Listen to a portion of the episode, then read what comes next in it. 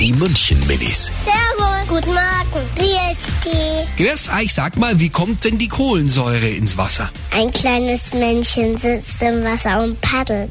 Und dann kommt das Blubber ins Wasser. Es gibt so eine Maschine, da kann man eine Flasche reindrehen. Man drückt dann auf den Knopf und dann sprudelt alles. Oder man füllt es mit einem Schlauch rein. Dann kommt der Blubberbladen raus. Ich trinke gerne mit Blubber, weil das so blubberig ist. Die München-Minis. Jeden Morgen beim Wetterhuber und der Morgencrew.